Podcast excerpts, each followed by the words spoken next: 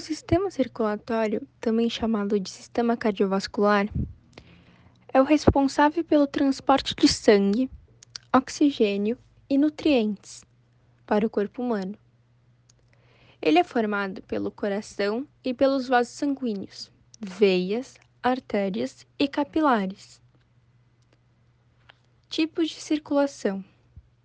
Agora vamos te mostrar os dois tipos de circulação que acontecem no nosso corpo a sistemática, ou grande circulação, e a pulmonar, também chamada de pequena circulação. A circulação pulmonar, também chamada de pequena circulação, é responsável por levar o sangue do coração para os pulmões.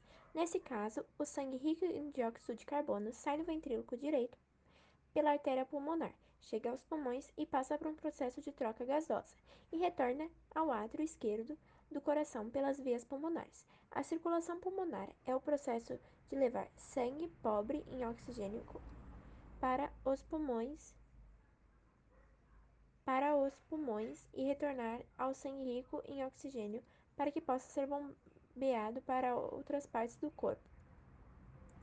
A circulação sistêmica, também conhecida como grande circulação, é responsável por garantir que o sangue oxidado seja transportado por todo o corpo e o sangue rico em dióxido de carbono retorna ao coração.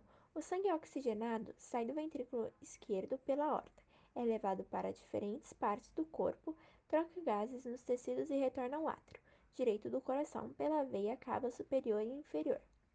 Depois de chegar ao coração, o sangue rico em dióxido de carbono é levado aos pulmões para oxigenação e reinicia o processo de circulação pulmonar.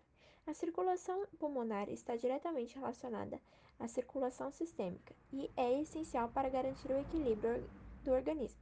A circulação sistêmica garante a oxigenação e nutrição de todas as células do corpo, enquanto a circulação pulmonar garante que cada célula do sangue a ser distribuída tenha a quantidade necessária de oxigênio.